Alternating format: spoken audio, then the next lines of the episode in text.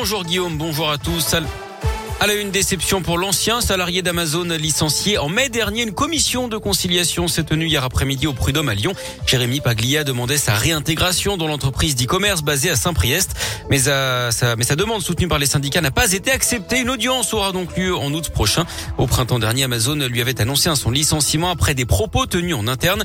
Il avait notamment pointé les dysfonctionnements dans les conditions de travail. Pour Didier Goncalves, représentant Sud Commerce et Services au niveau régional, cette affaire relève de la liberté d'expression des salariés. Derrière, euh, c'est vraiment euh, la situation euh, du droit d'expression des salariés, soit à titre individuel ou soit dans un cadre collectif via les organisations syndicales qui représentent les salariés au sein de la société. On sait que les conditions du travail sont très difficiles. C'est quand même des travail parfois de nuit, des tonnes et tonnes de, de, de colis à traiter, un aspect un peu robotisé, mais derrière, ce sont des humains. Et il faut bien l'entendre, ça. Et de son côté, Amazon assure avoir décidé du licenciement pour des faits avérés après l'échec de la commission de conciliation. Hier, l'affaire est donc renvoyée devant la justice qui devra trancher d'ici cet été. Nouvelle polémique autour de Jean-Michel Blanquer, le ministre de l'Éducation déjà critiqué pour sa gestion de la crise sanitaire dans les établissements scolaires. D'après Mediapart, il était en vacances à Ibiza quand il a dévoilé le nouveau protocole sanitaire dans les écoles à la veille de la rentrée de janvier.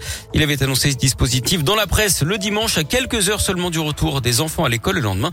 Le ministère confirme qu'il a travaillé à distance et que les annonces n'auraient pas eu lieu plus tôt, hein, même s'il avait été là. Pas suffisant pour l'opposition qui réclame sa démission. Pendant ce temps, les principaux syndicats de l'enseignement appellent à une nouvelle journée de grève ce jeudi, notamment pour réclamer des postes supplémentaires. Jean-Michel Blanquer lui avait évoqué environ 3000 recrutements de contractuels. Bonne nouvelle pour la qualité de l'air dans l'agglomération lyonnaise. L'épisode de pollution aux particules fines est désormais terminé dans le bassin lyonnais, le Nord-Isère. Le préfet du Rhône a donc levé toutes les restrictions de circulation. Il pourrait être responsable d'une quarantaine de cambriolages dans la région. Cinq suspects ont été interpellés vendredi matin par les gendarmes de Villefranche-sur-Saône. Ils seraient impliqués dans une douzaine de tentatives de cambriolage dans le Beaujolais et le Val-de-Saône au nord de Lyon. Mais d'autres faits dans la région pourraient aussi être reliés à eux d'après le progrès. Une quarantaine en tout donc dans le Rhône, la Loire, l'Ain, l'Ardèche et la Saône-et-Loire. Ils ciblaient uniquement des commerces de proximité, pharmacie, tabac ou encore boucherie. Une information judiciaire a été ouverte. Trois des cinq suspects ont été placés en détention provisoire.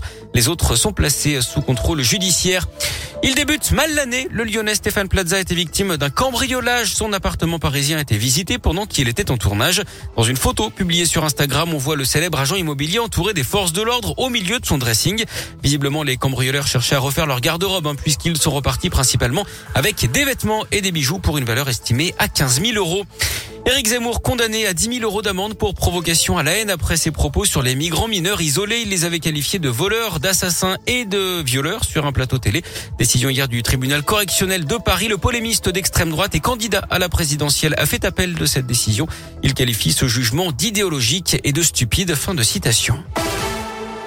En sport et en handball, carton plein pour la France à l'Euro, troisième match et troisième victoire, succès 29 à 25 hier contre la Serbie. Les Bleus sont qualifiés pour le tour principal. Et puis du basket ce soir avec un choc franco-français en Euroleague. L'Asvel reçoit Monaco, c'est à partir de 20h à l'Astrobal.